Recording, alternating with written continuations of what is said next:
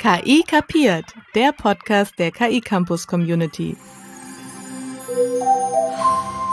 Herzlich willkommen zu KI kapiert, dem Podcast der KI Campus Community. Wir freuen uns, dass ihr wieder eingeschaltet habt. Mein Name ist Stefan Göllner. Ich bin Innovationsmanager beim KI Campus und moderiere diesen Podcast im Wechsel mit meinen Kolleginnen Cordula Torner, Katrin Reutzmann und Sophie Plötz. Als Interviewpartner unserer zweiten Folge begrüße ich nun Sebastian Kuhn. Sebastian Kuhn ist Professor für digitale Medizin an der Universität Bielefeld, leitet seit mehr als zehn Jahren Projekte im Bereich Telemedizin und vielen weiteren Digitalisierungsthemen. Mit Sebastian möchte ich darüber sprechen, wie die KI die Medizin verändert, welche Auswirkungen das für Ärztinnen und Patienten hat und wie sich das auch auf das Studium und die Ausbildung im medizinischen Bereich auswirkt. Hallo Sebastian. Kannst du dich kurz äh, vorstellen und erzählen, was dich persönlich bewogen hat, die digitale Medizin ins Zentrum deiner Arbeit zu stellen? Ja, Stefan, herzlichen Dank für die Einladung. Ich freue mich, dass wir heute Möglichkeit haben, ein bisschen den Bereich KI und Medizin zu beleuchten. Ja, du fragst, ähm, was hat mich persönlich bewogen? Also im ersten Moment muss ich sagen, war das eigentlich gar keine bewusste Entscheidung. Ich bin vom Hintergrund bin ich Unfallchirurg und Orthopäde und ich kümmere mich schon seit über zehn Jahren um die Schwerverletztenbehandlung. Also dann, wenn Menschen schweren Verkehrsunfall haben, vom Gebäude abstürzen oder ähnliche Verletzungen erleiden. Und in dem Zusammenhang haben wir versucht, die Behandlungsabläufe neu zu ordnen, von der Unfallstelle über die verschiedenen Krankenhäuser und Intensivstationen, Operationssaal. Und da war an dieser Stelle es plötzlich notwendig, digitale Technologien, Telemedizin und aber auch Apps an der, an der Unfallstelle einzusetzen, um einfach Zeit zu gewinnen, um Überleben zu sichern. Und der erste Zugang war im Prinzip für mich dieser Weg und gar nicht so eine bewusste Entscheidung, dass ich jetzt mit äh, digitaler Medizin oder künstlicher Intelligenz mich auseinandersetzen will, sondern rein aus meiner Rolle als Arzt, als Unfallchirurg. Ähm, es kam dann im Endeffekt noch hinzu, dass ich mich viel mit Aus-, Fort- und Weiterbildung beschäftigt habe und da war dann es eigentlich sehr, sehr spannend, sich mit der Zukunft der Medizin zu beschäftigen. Und das waren für mich eigentlich so die, ja, die Startpunkte. Und über die nächsten zehn Jahre hat man sich dann eigentlich immer mehr in den Bereich vertieft. Ist es denn so, dass KI in deinem Arbeitsalltag als Arzt bereits eine Rolle spielt? Ja, wobei wir sind so ein bisschen an der ja, Schnittstelle zwischen Vision und Wirklichkeit. Es gibt schon so eine Reihe von Anwendungen, äh, die jetzt wirklich auch im Arbeitsalltag von uns Ärzten eine Rolle spielt.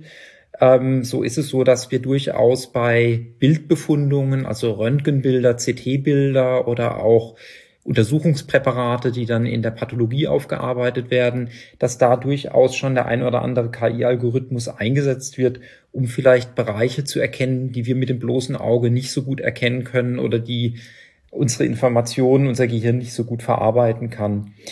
Aber an vielen, vielen Stellen ist es durchaus noch so, dass wir das Ganze im Rahmen von jetzt klinischen Studien evaluieren und es noch nicht jetzt in der vollen Versorgungsrealität, vor allem in der vollen Breite der medizinischen Versorgungsrealität angekommen ist. Da werden die nächsten ja, drei bis fünf Jahre wahrscheinlich ganz viel Veränderung bringen. Vielleicht jetzt nochmal für Menschen, die sich noch nicht so mit künstlicher Intelligenz auskennen äh, und sich für das Thema interessieren. Ähm, es wird ja oft gesagt, dass Medizin besondere Potenziale hat, um äh, auch zu profitieren von diesen äh, neuen technologischen Möglichkeiten. Was sind denn diese Vorteile, die man sich da verspricht? Ja, also die Medizin ist einfach ein Anwendungsgebiet, wo wir schon immer Technologien in eine sinnvolle Patientenbehandlung übersetzen mussten. Und die künstliche Intelligenz ist einfach aktuell eine unglaubliche technische Möglichkeit, die wir zur Verfügung haben. Wenn man sich überlegt, wo sind die Potenziale, dann hängt es vor allem auch mit den derzeitigen Schwächen noch der medizinischen Versorgung zusammen. Es gibt immer noch Bereiche, wo wir vielleicht nicht die ganzen Informationen begreifen können und auch Fehl, Fehler machen, Fehlentscheidungen treffen. Ähm, ein Bereich, wo das ganz gut schon belegt ist, ist der Bereich der seltenen Erkrankungen. Also es gibt eine ganze Reihe von Erkrankungen, die der normale Arzt, die normale Ärztin nicht besonders häufig sieht, weil das etwas ist, was vielleicht nur einmal im Jahr oder alle fünf Jahre ähm, vorkommt. Und wir wissen, dass bei diesen Erkrankungen in aller Regel mehr als 20 Arztkontakte notwendig sind, bis eine Diagnose gestellt wird.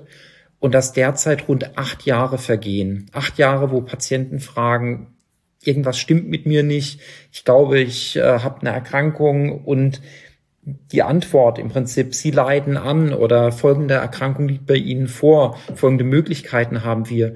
Bis dieser Satz gesprochen wird, vergehen derzeit rund acht Jahre. Und der zweite Bereich ist, wir kennen das vielleicht alle aus dem privaten Alltag, die Menge an Daten, die wir produzieren, auch im medizinischen Bereich nimmt enorm zu. Die Anzahl der Bilder, Laboruntersuchungen, aber auch sonstigen Informationen, die man vielleicht über kleine Messgeräte am Handgelenk und ähnliches erfasst. Und diese Informationsmengen müssen verarbeitet werden und auch das kollektive medizinische Wissen, also das, was so in wissenschaftlichen Publikationen erscheint, nimmt enorm zu. Und in diesen Bereichen sind unglaubliche Potenziale, die mit ganz unterschiedlichen KI-Technologien zukünftig gehoben werden sollen. Bedeutet das, dass wir uns also in Zukunft nicht zuerst mit einem Arzt, sondern vielleicht mit einer KI über unsere Krankheiten und Symptome austauschen werden? Ja, das muss man sagen eigentlich passiert es ja auch jetzt schon. Also wenn wir überlegen, bevor Patientinnen und Patienten zu mir kommen, da waren sie schon beim anderen Arzt, nämlich bei Dr. Google. 70 Prozent aller Menschen recherchieren nach Krankheitssymptomen, bevor sie zum Arzt gehen.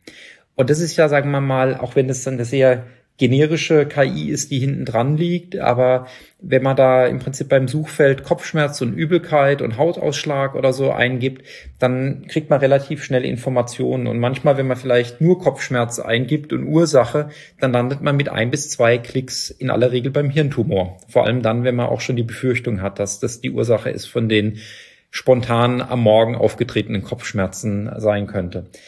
Ähm, das Ganze gibt es allerdings jetzt auch mittlerweile in einer strukturierten Art und Weise. Und da gibt es ähm, eine Reihe von Chatbots, die für Symptome, im Prinzip, wenn man Beschwerden hat, einem durch eine strukturierte Voranamnese leiten. Also das, was im Prinzip Ärztinnen und Ärzte mit uns ganz normal in der Sprechstunde tun, also was für Beschwerden haben Sie im Moment? Seit wann haben Sie denn die Kopfschmerzen? Haben Sie irgendwie gemerkt, dass es bestimmte auslösende Faktoren gibt? Ähm, wie reagieren diese Kopfschmerzen, wenn sie ein leichtes Schmerzmedikament einnehmen? Also diese klassische Anamneseführung. Das können einige Programme und ADA ist zum Beispiel ein Programm, mit dem wir uns in den letzten Jahren auch wissenschaftlich auseinandergesetzt haben. Im ersten Moment haben wir das, sagen wir mal, in so einer Simulations- und Trockenumgebung gemacht. Aber heutzutage setzen wir das durchaus auch schon ein im Wartebereich von Sprechstunden, sowohl bei körperlichen Beschwerden, aber auch bei psychischen Problemen.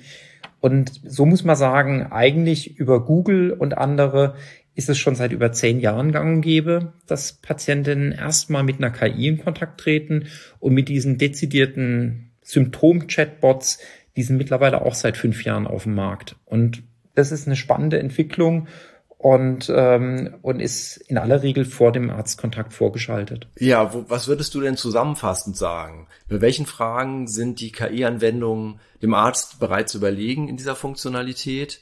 Und wo funktionieren sie aus deiner Sicht immer noch sehr mangelhaft? Genau, also es ist so ein bisschen wie, wie beim Schachspielen mit Kasparov gegen Deep Blue. Also wenn man eine ganz, ganz, ganz spezifische Aufgabe definiert und dort einen gut angepassten Algorithmus äh, dafür heranzieht, dann gibt es eine ganze Reihe von Anwendungen, wo medizinische Publikationen mittlerweile existieren, dass der KI-Algorithmus dem Arzt, der Ärztin überlegen sein soll. Ähm, diese Aspekte werden manchmal doch etwas relativiert, wenn man versucht, diese Algorithmen in Routineabläufe zu integrieren. Also diese Unterscheidung von, ich schaue vielleicht einen Stapel Röntgenbilder an, im Prinzip Mensch gegen Maschine und später versuche ich das vielleicht in einem Stadtkrankenhaus oder in Universitätsklinikum wirklich in die Behandlungsabläufe zu integrieren. Und da sehen wir derzeit noch ziemlich große Unterschiede in den, in den Ergebnissen. Wir sehen sehr große Unterschiede auch manchmal bei regionalen Anpassungen. Also es macht einen großen Unterschied, ob die Trainingsdaten ähm, an die Population angepasst sind oder ob vielleicht ein Algorithmus, ich weiß nicht, in Asien oder in Nordamerika entwickelt wurde und dann auf eine andere Population ähm, angewandt wird. Da sehen wir derzeit noch ganz, ganz große Unterschiede und diese Übersetzungsleistung vom guten Algorithmus zu einer guten Behandlung von Patientinnen, da ist es im Moment noch einiges ähm, abzuarbeiten und wirklich ganz, ganz großes Forschungsdesiderat, das wird bewältigen müssen. Jetzt frage ich mich aber, wie ist das denn für den äh, für den Arzt, die Ärztin, die jetzt äh, in der Praxis äh, plötzlich auf einen Patienten trifft, der äh, eben schon so vorgebildet kommt und äh, sich über diese KI-Dienste ein Bild gemacht hat. Wie verändert das das Berufsbild und das Selbstbild auch der Medizin, Medizinerinnen? Ja, das ist, ähm, ist eine spannende Frage und ähm, die kann man wahrscheinlich gar nicht pauschal, also da ist beantworten, da sind wirklich, da können alle Reaktionen wahrscheinlich auftreten, die man sich vorstellen können. Es gibt, ähm, glaube ich, viele Ärztinnen und Ärzte, die sich auch durchaus freuen, wenn sich Patienten mit ihren Beschwerden ähm, auseinandersetzen und auch sich durchaus schon vorinformieren. Diese Vorabinformation die kann aber sowohl richtige als auch falsche Informationen enthalten.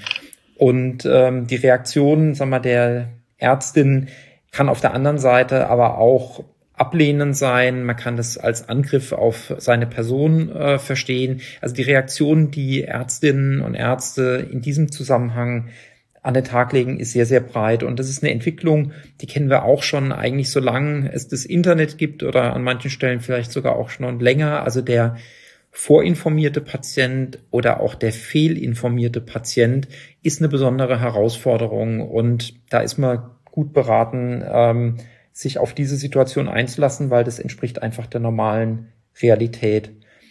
Das andere ist vielleicht auch nochmal, wie gehe ich persönlich mit KI-Algorithmen um? Und da ist auch bei vielen von meinen Kolleginnen und Kollegen ähm, sind durchaus auch Ängste und Unsicherheiten verbunden. Unsicherheiten, weil man diese Technologie gar nicht kennt und auch Chancen, Nutzen, Risiken auch nicht so genau ähm, abwägen kann. Und von daher werben wir wirklich sehr, sehr stark, sich mit diesem Thema auseinanderzusetzen und auch die eigene Rolle, das eigene Berufsbild zu versuchen weiterzuentwickeln. Und es geht, sagen wir mal, diese Vision geht sehr stark im Sinne von einer augmentierten Intelligenz, also die Kombination aus menschlicher Intelligenz und maschineller Intelligenz. Das ist so ein bisschen das Bild, was wir fördern wollen und was wir ja greifbar machen wollen und ähm, mit verschiedenen Ansätzen erlebbar auch machen. Wir reden jetzt äh, viel über Daten, ohne die es ja nicht geht, äh, wenn man Algorithmen äh, in KI-Kontext nutzen möchte.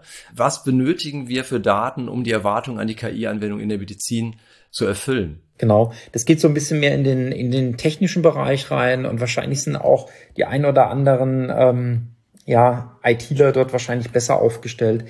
Was ähm, für mich als Arzt wichtig ist, ist natürlich, dass die Trainingsdaten im Wesentlichen auch dem entsprechen, was in dem Patientenkollektiv, was vielleicht ich behandle vor Ort, dass die gut darauf angepasst sind. Wir wissen, dass äh, wenn diese Trainingsdaten äh, nicht den Anwendungsdaten später entsprechen und dort eine Anpassung vorhanden ist, dass dadurch natürlich auch Fehlentscheidungen äh, betroffen werden können. Zum einen sind es manchmal halt die, die Patientengruppen, also dass die halt von Alter, von Geschlecht, von der Diversität, die Menschen aufweisen, ähm, im Prinzip eine sehr, sehr breite Basis haben und halt auch wieder der Population entsprechen.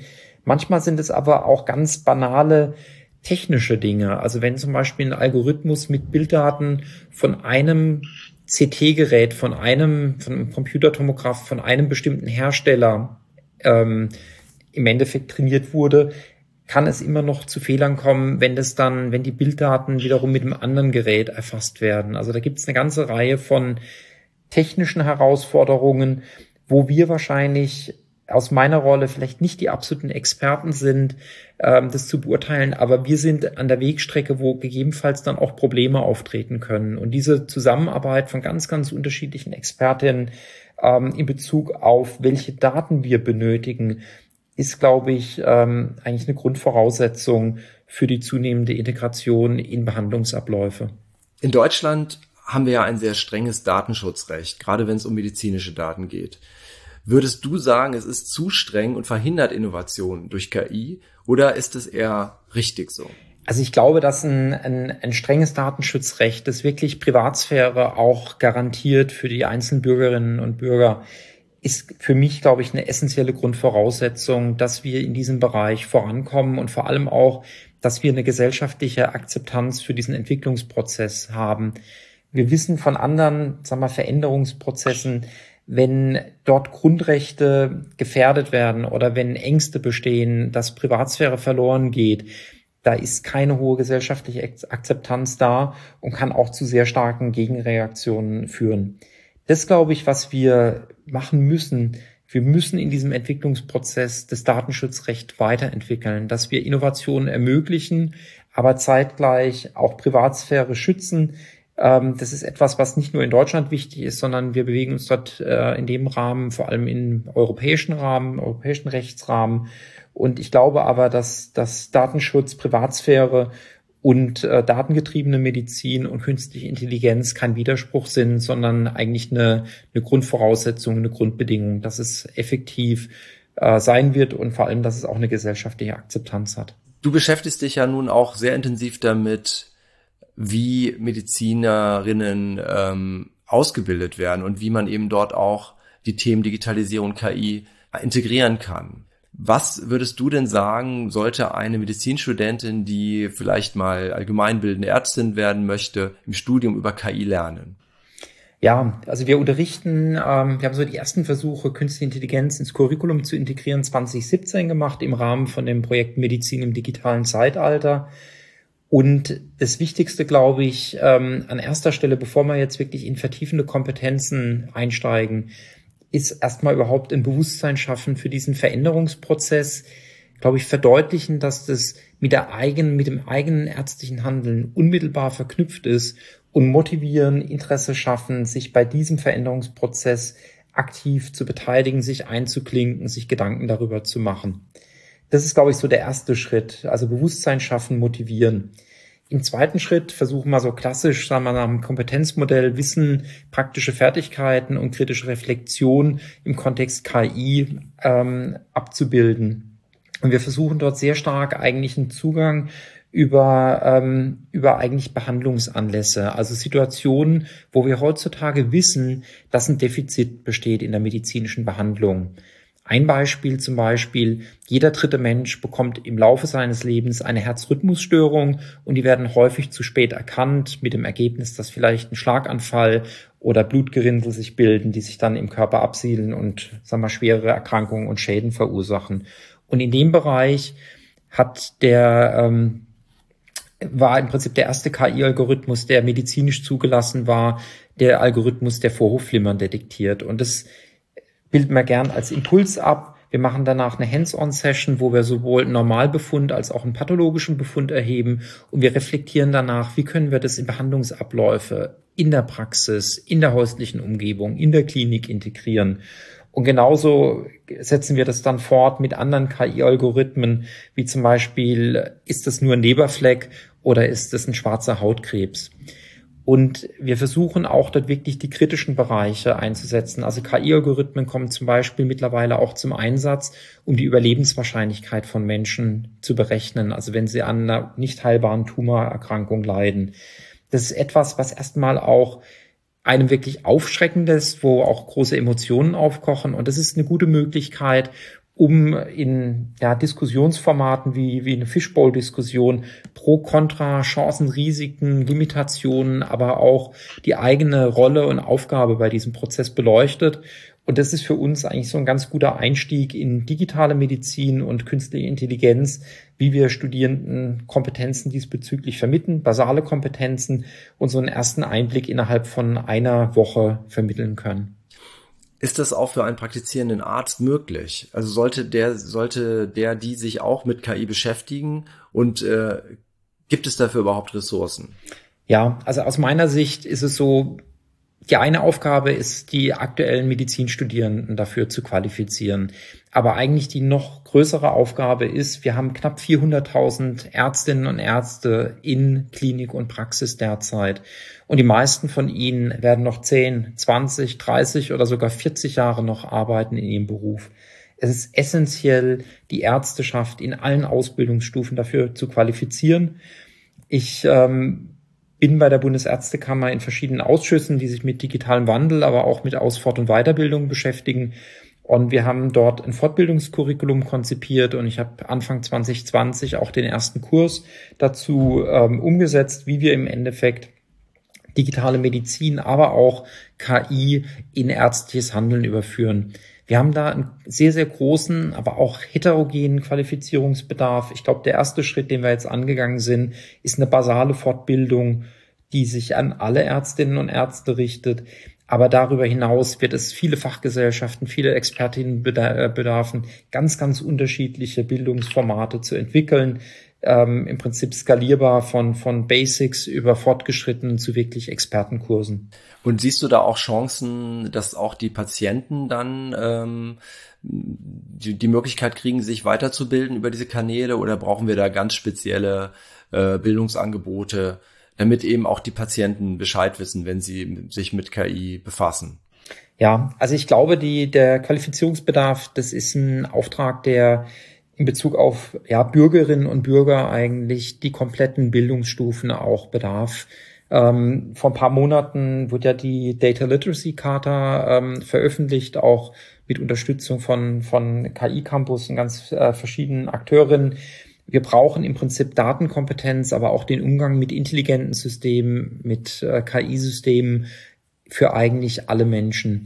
Es ist so, dass es in ganz, ganz vielen Lebensbereichen dort Kontakte gibt. Und eine Maßnahme sehr, sehr niedrigschwellig ähm, war, dass wir mit Stadtland Datenfluss ähm, im Endeffekt dort ein Bildungsangebot, äh, dass das geschaffen wurde, auch vom KI-Campus unterstützt und ein Modul dafür, dafür dreht äh, sich um Gesundheitsdaten, wie Daten entstehen, aber auch wie intelligente Systeme diese Daten nutzen können. Und ich glaube, das ist vielleicht so ein erster Schritt in die richtige Richtung gewesen. Wir müssen äh, KI-Kompetenzen wirklich Bürgerinnen und Bürger ähm, in den verschiedenen Bildungsstufen und insbesondere auch über Volkshochschulen andere Instrumente näher bringen. Wenn du jetzt abschließend eine Zukunftsvision formulieren könntest, was denkst du, wo steht die Medizin in zehn Jahren und welche Rolle wird dann künstliche Intelligenz spielen? Ja, also ich glaube, die Entwicklung, die wir im privaten Alltag schon durchgemacht haben mit digitalen Technologien und insbesondere mit KI-basierten Algorithmen, diesen Wandel wird auch die Medizin in den kommenden Jahren unterlaufen. Also wenn wir einfach mal so einen Tag Revue passieren lassen, wir stehen morgens auf. Meistens die erste Reaktion ist, wir nehmen unser Smartphone in die Hand, wir schauen etwas nach.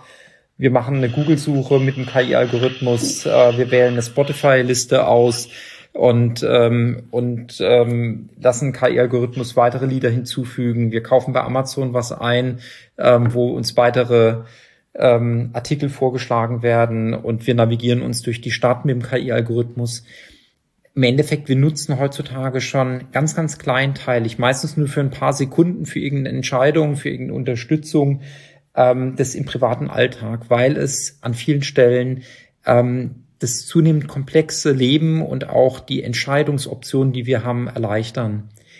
Und eine ähnliche Entwicklung werden wir wahrscheinlich in der Medizin auch machen. Wir werden in den Behandlungsablauf immer noch ganz, ganz viel menschliche Interaktionen haben. Und ich denke, das ist auch wichtig, dass Patientinnen und Ärztinnen aufeinandertreffen, dass man mit Kolleginnen sich berät und auch im realen Raum interagiert, Menschen diagnostiziert, behandelnd.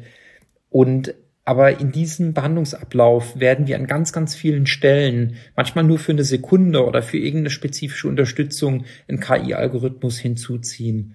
Und ich glaube, es ist essentiell wichtig, dass wir das durchaus bewusst auch machen, dass wir wissen, wo die Möglichkeiten bestehen, aber wo auch die Risiken diesbezüglich bestehen.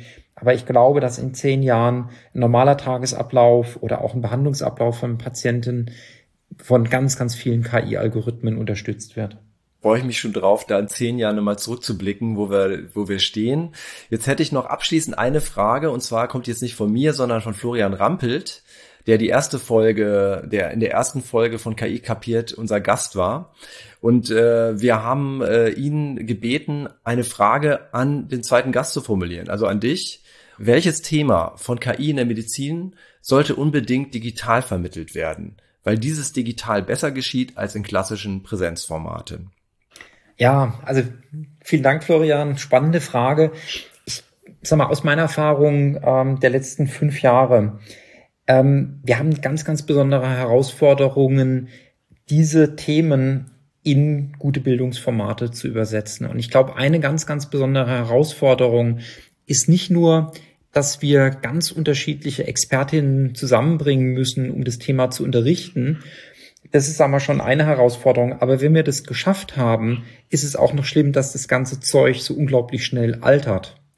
Das heißt, wenn ich als einzelner Lehrende das für meine Universität oder Hochschule oder auch andere Bildungseinrichtungen konzipieren muss, und die Leute zusammenbringen und das Ganze kann man nur ein oder zweimal nutzen, bevor es wieder veraltet ist, dann ist es ein enormer Aufwand. Und von daher glaube ich, dass vor allem so ein bisschen diese wissensvermittelnden Aspekte, die wir so vorbereitend bringen, dass sie wirklich geeignet sind, in der digitalen Form, wie zum Beispiel jetzt auf dem KI-Campus abgebildet zu werden, weil da können viele Menschen sich treffen, können sich auch die Aufgaben teilen und äh, viele Menschen können das Ganze auch nutzen, bevor es veraltet ist.